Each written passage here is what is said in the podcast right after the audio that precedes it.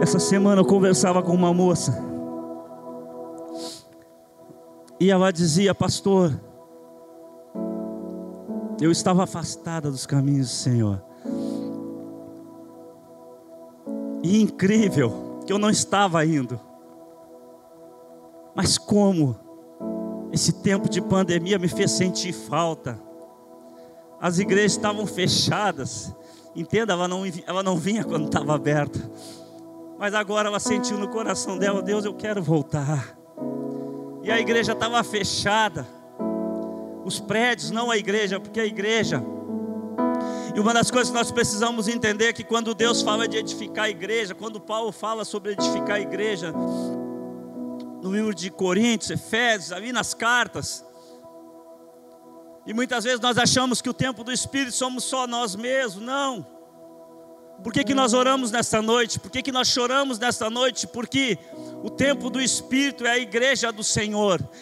E a igreja do Senhor é aquela que está fundamentada em Cristo Jesus primeiramente que morreu, que deu a vida por nós, mas também nos seus discípulos, nos seus apóstolos que também deram a vida.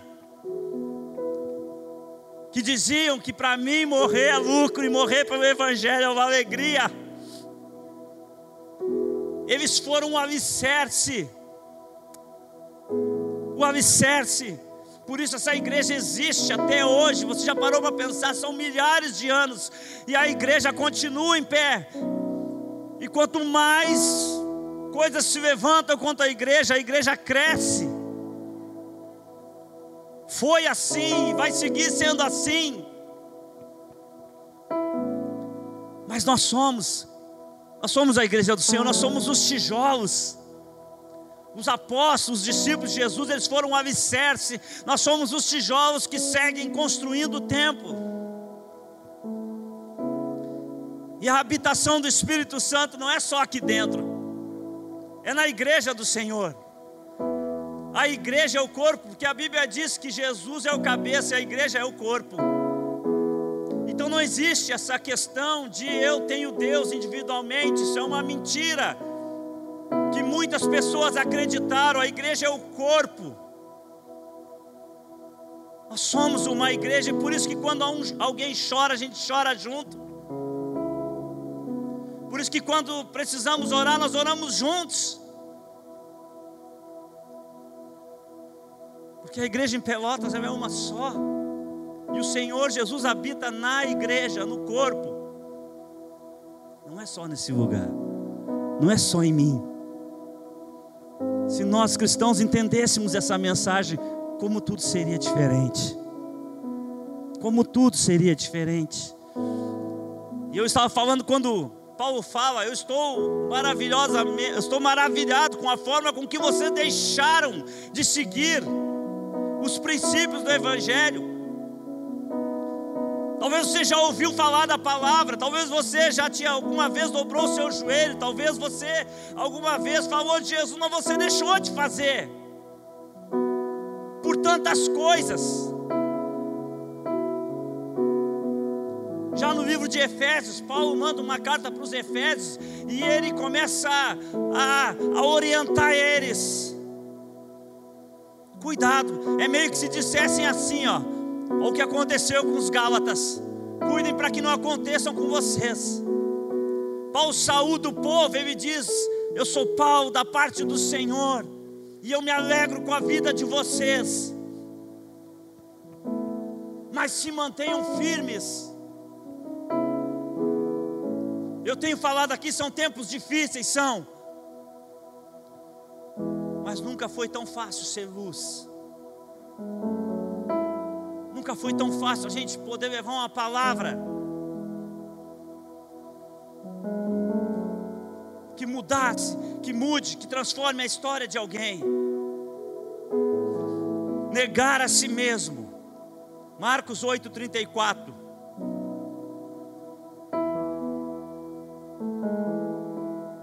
Então, convocando a multidão e juntamente os seus discípulos, disse-lhes: se alguém quer vir após mim, negue-se a si mesmo.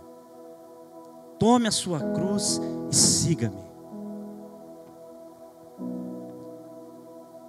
O que, que significa essa exigência de Jesus? que ele apresenta àqueles discípulos que, que aspiravam ser seus discípulos. Jesus chega para um povo e diz: Você quer ser meu discípulo? A primeira coisa que você precisa fazer é negar a si mesmo porque a própria vida de Jesus já pregava. Eu costumo dizer que nós precisamos pregar com as nossas atitudes, não com palavras.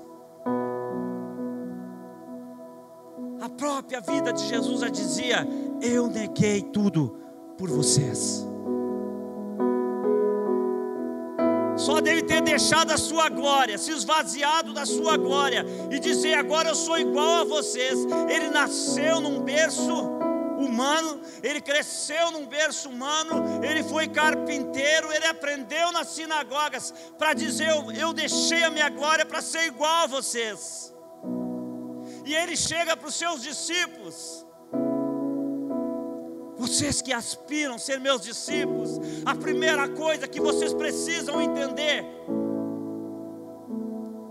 é que vocês precisam negar a si mesmos. Quando ele disse a si mesmo, se negue, o que exatamente ele queria dizer?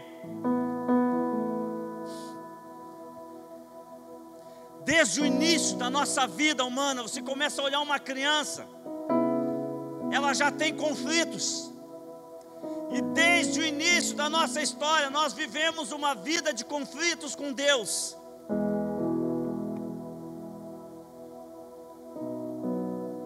Porque muitas vezes Deus diz, faça isso, e nós dizemos, por que Deus? A minha filha está na fase do porquê, eu nunca vi tanto porquê, eu não aguento mais ouvir porquê, queridos. Pai, tem água nessa xícara? Tem, filha, por que tem água? Para mim, tomar, filha, mas por que tu toma? Para matar a sede, por que, que tu tem sede? Eu disse, não, não dá, e não vai dar. E é uma atrás da outra, e hoje aprendi, né? me ensinaram a falar: por que, que tu acha que eu tenho sede? Aí ela ficou pensando. E ela parou de fazer porquê, glória a Deus. De fazer a pergunta do porquê. Está rindo, Cris? Daqui a pouco é contigo. Mas nós vivemos uma vida de conflitos, onde existe a vontade de Deus e existe a minha, e todos os dias nós dizemos por quê? por que isso acontece, por que isso não acontece na minha vida, por que, que eu quero e não consigo alcançar, por que, que eu estou em tal trabalho, por que isso, por que aquilo, e a gente não fica olhando só para os nossos conflitos internos, tem hora que a gente nem entra em conflito com Deus, a gente entra em conflito com a gente mesmo. É ou não é verdade? Que, que eu casei com essa mulher, por que, que eu casei com esse homem, por que, que a minha família é desse jeito, por que, que dá tudo errado, tu nem está falando com Deus, já é tu contigo mesmo.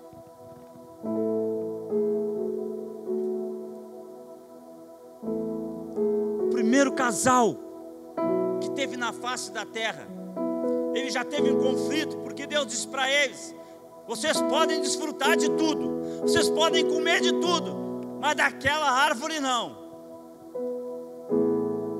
que não? E começa o primeiro conflito. E por que, que não podemos? E aquele casal então erra.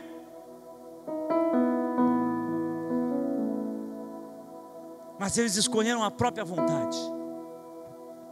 E a maioria das vezes, nós estamos comendo os frutos das nossas vontades.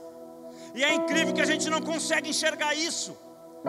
A gente ainda consegue colocar a culpa em Deus. Eu estou comendo os frutos das minhas próprias vontades, das minhas decisões, das minhas atitudes.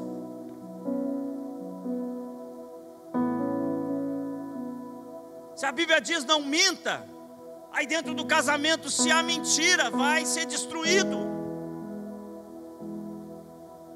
Porque a Bíblia diz: se antes você mentia, não minta mais. Então não minta. Aí nós ficamos plantando mentiras dentro das nossas vidas, dentro do, dos nossos meios em que nós vivemos.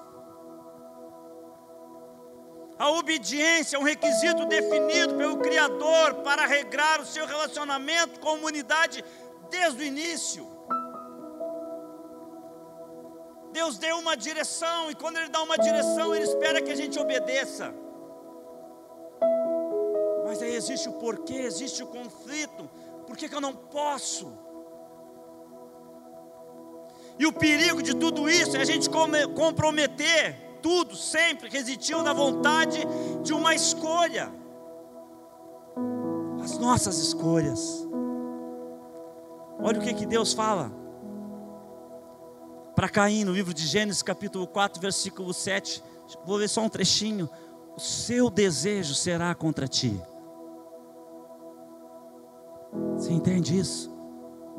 Deus tem planos para a nossa vida, Deus tem uma palavra para a nossa vida, Deus tem uma história para cada um de nós, e os nossos desejos vão ir contra nós mesmos, mas ti, a ti cumpre dominá-lo.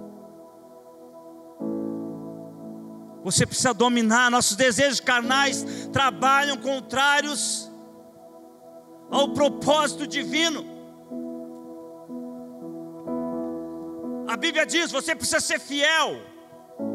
E a carne disse: não, aproveita a vida, curte a tua vida. E começa aquele conflito, porque a gente começa a ver.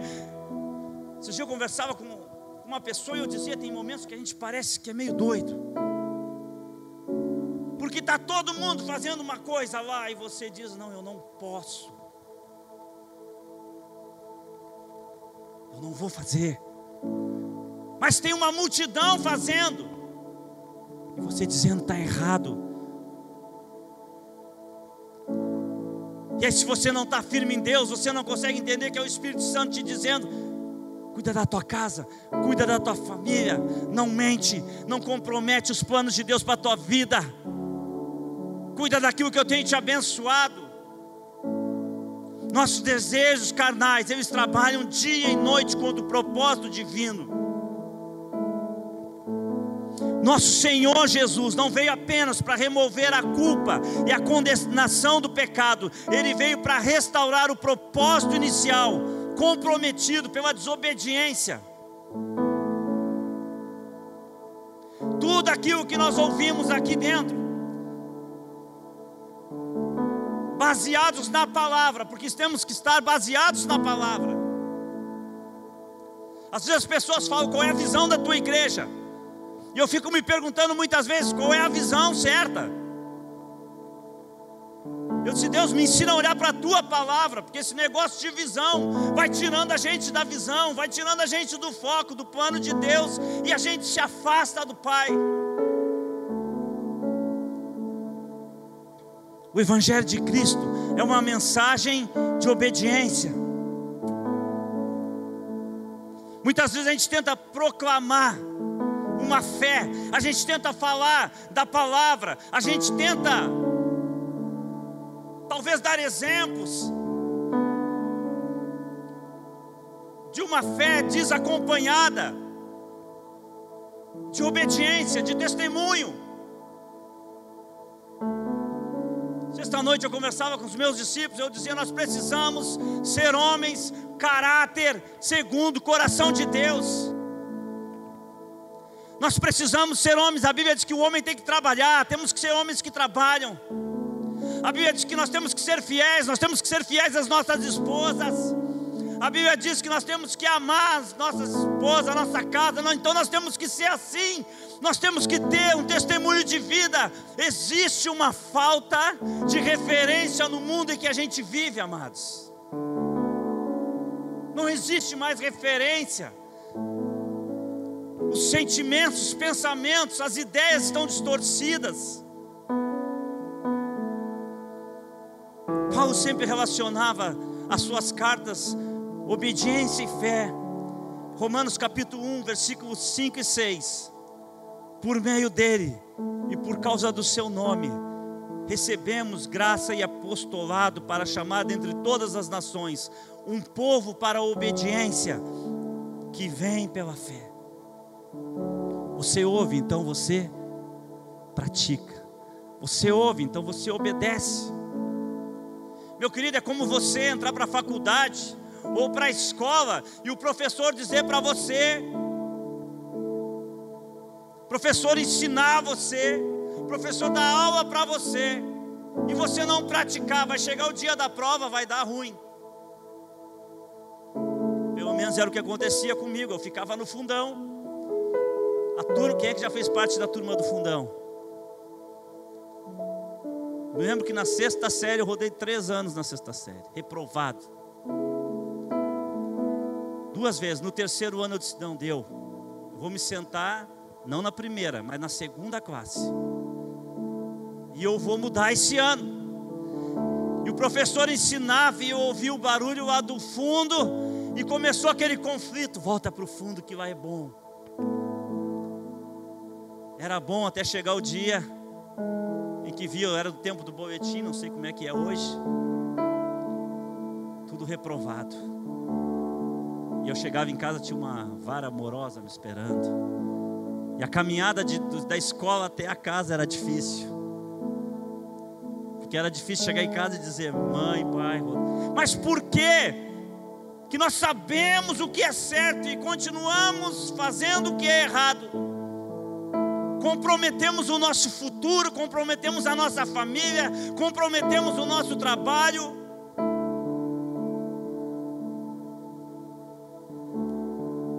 Porque somos desobedientes, temos dificuldade com obediência. E não é só pai e mãe, é o professor, é toda aquela pessoa que se coloca como um líder diante de ti. É uma dificuldade quando alguém diz para você: faça isso, você não vou fazer.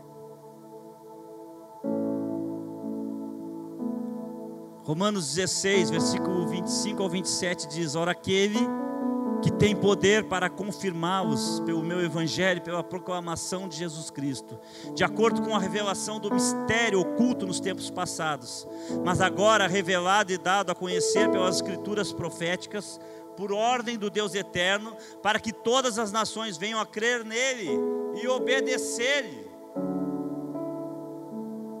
Obedecer tem a ver com praticar aquilo que ouvimos. Muitas vezes a gente vê pessoas dizendo assim, pastor, eu vi o fulano da igreja fazendo isso, querido, mas não é o que a gente ensina,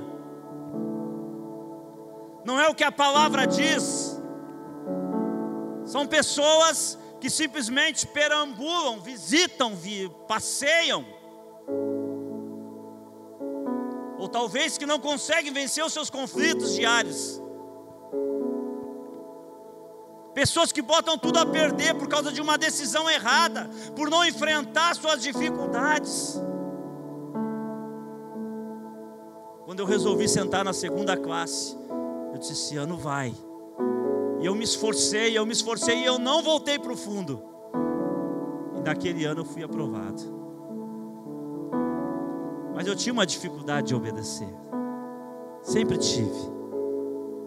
Na verdade, há uma inquestionável conexão das Escrituras entre crer e obedecer. Cristo nos mandou pregar o Evangelho a toda criatura, e Ele disse o que? Que aqueles que crescem seriam salvos, aqueles que praticassem seriam salvos, aqueles que obedecessem, porque crer tem a ver com obedecer.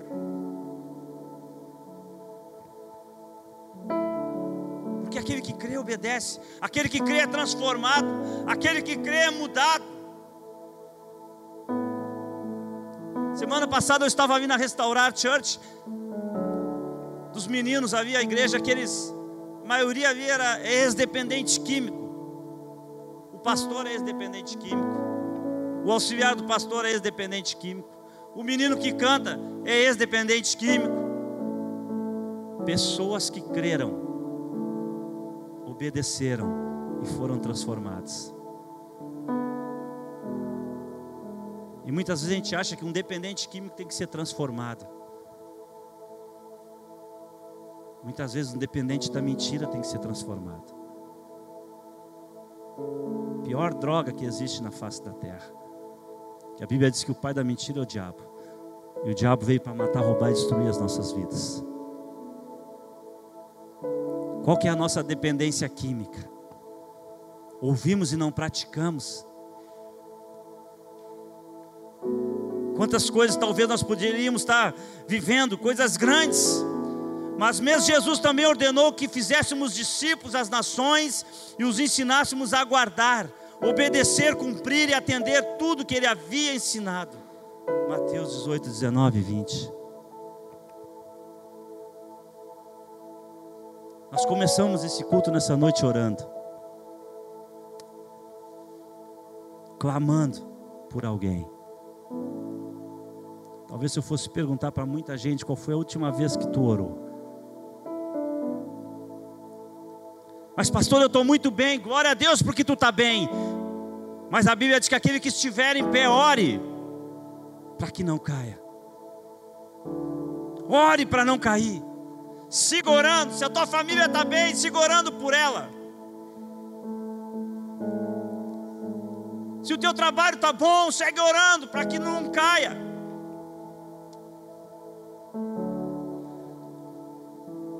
Hebreus 5:9 Uma vez aperfeiçoado, tornou-se a fonte da salvação eterna para todos que lhe obedecem. Ah, mas Deus ama todo mundo. Eu gosto dessa frase. Essa frase que a gente ouve. Deus ama, todo mundo ama. Pastor, Deus ama, todo mundo ama. Quantos acham que Deus ama todo mundo? Mas olha o que, que diz: uma vez aperfeiçoado, tornou-se a fonte de salvação. Preste bem atenção, ele é a salvação. Ele é a fonte de salvação eterna para todos os que lhe obedecem. Ponto. Acabou aí. Deus ama todo mundo, mas sem obediência se ele é a fonte para aqueles que obedecem, significa que automaticamente a fonte não está onde há desobediência. Você entende isso? Mas não, nós temos os nossos conflitos. Aí a gente vê pessoas falando: não, mas eu penso desse jeito. Ah, mas eu não penso assim. Querido, está escrito: Ele é a fonte eterna para todos que lhe obedecem. Pronto, acabou. Para aqueles que creem na palavra. Para mim que creio na palavra é isso. Se amanhã eu não obedecer, eu sei que Deus não vai ser mais a minha fonte. Se eu deixar de obedecer, se eu ser como o povo de Gálatas, como Paulo dizia, eu estou maravilhado com a forma com que vocês deixaram de seguir Deus.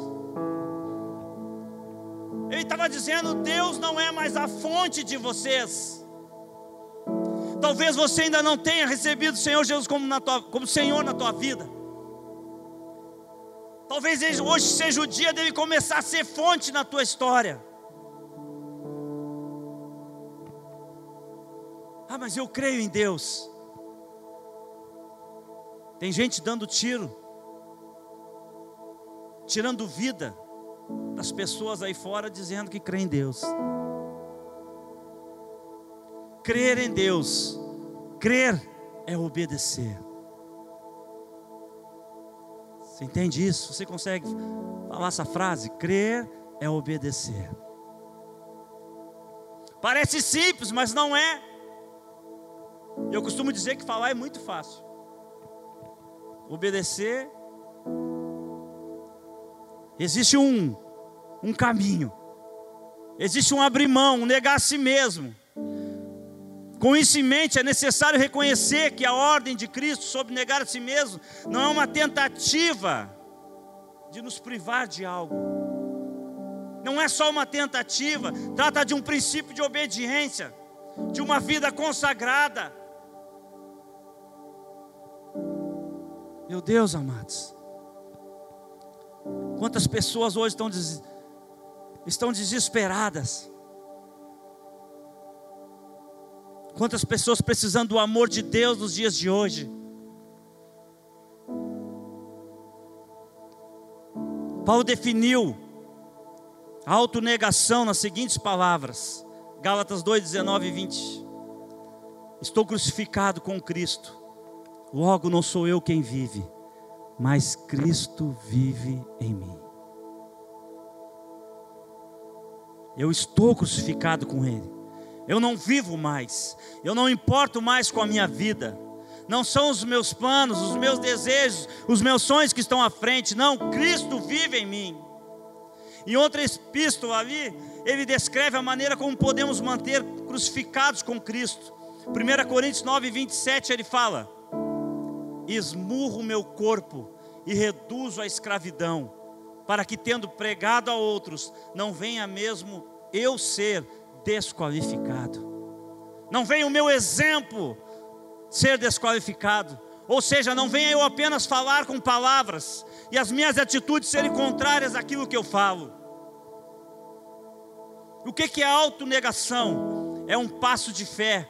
É o cristão quando ele abre mão de buscar fazer aquilo que ele mesmo quer para buscar e fazer aquilo que o Senhor Jesus Cristo deseja e ordena. Isso é autonegação. Quando José no Egito disse não, a sua vontade carnal de aceitar a proposta indecente da mulher de Potifar. Ele foi preso. E uma das coisas que eu entendo que quando nós negamos a nós mesmos, existe um processo, existe um caminho até nós chegarmos no dia da conquista. Vamos voltar a falar novamente que quando você começa os seus estudos, você sabe que para chegar até o fim do ano, você vai precisar passar por vários processos, você vai precisar estudar, entregar trabalhos, vai ter o dia da prova. E lá no final do ano, então você vai poder levantar o canudo e dizer: Esse ano já foi, mas um ano que eu consegui vencer. A nossa vida com Cristo não é diferente. Quando nós resolvemos obedecer, não, não significa que você vai receber amanhã algo que você procura, mas significa que Deus é a tua fonte.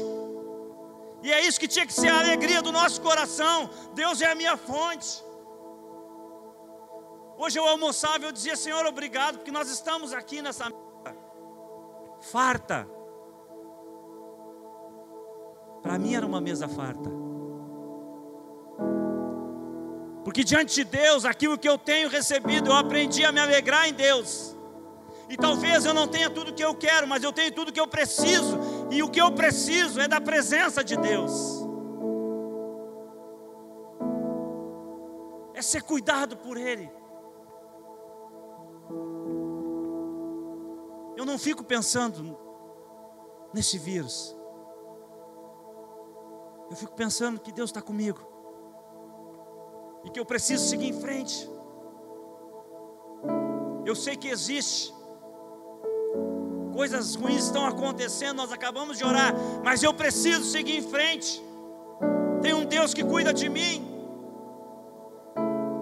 Não adianta eu pregar e não viver, eu vou acabar sendo desqualificado. Eu quero prosperar em tempos difíceis. Eu falo, prosperar é, significa ter paz, poder estar na igreja,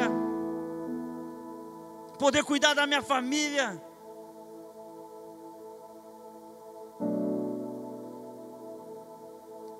Você já entregou tudo para Jesus?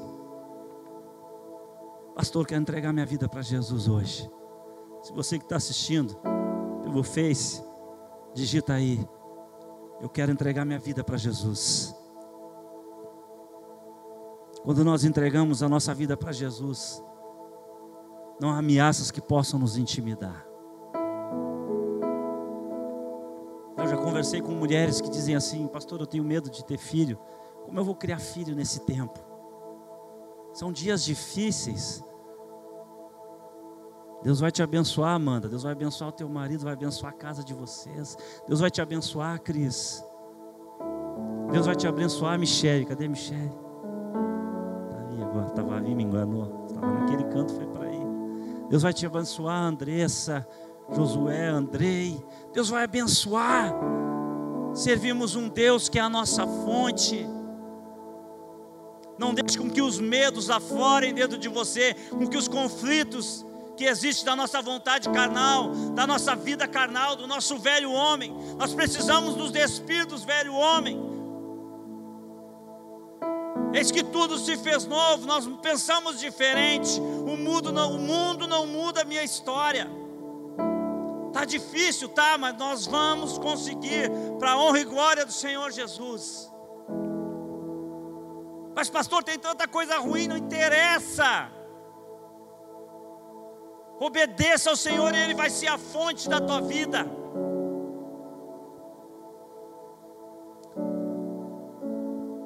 É por isso que na igreja de Atos, a primeira igreja que existiu na face da terra, aquela igreja rompeu. Aqueles homens, aquelas mulheres não tinham medo de nada. E havia aquele império romano que matava os cristãos, o próprio Paulo perseguia os cristãos. Depois ele se converte, ele entrega a sua vida e de perseguidor, ele se torna um perseguido, mas não tinham medo, eles avançavam, eles davam as suas vidas, porque eles negaram a si mesmos, que eles entenderam que a melhor coisa que um homem, que uma mulher podia ter a presença de Deus na sua vida. Mas não, para nós é melhor ter dinheiro, para nós é melhor ter carro, ter bens materiais, amém? Eu tenho. Pastor, se eu não tem carro? Tenho. Pastor, se eu tenho casa? Tenho. Mas quando eu não tinha nada, foi Deus que cuidou de mim. Essas coisas não mudam a minha vida. Eles não mudam, essas coisas não entram dentro de mim. Você entende isso? Bens materiais não entram dentro da gente.